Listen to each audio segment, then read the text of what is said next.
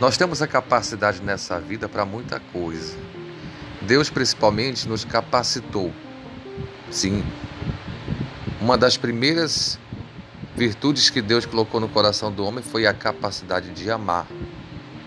Agora, todos nós, enquanto seres humanos, temos que praticar esse amor. O amor é uma virtude, ele está dentro de nós e nós precisamos exercê-lo para assim levar essa mensagem ao coração das pessoas, destravar o coração das pessoas para colher uma boa semente.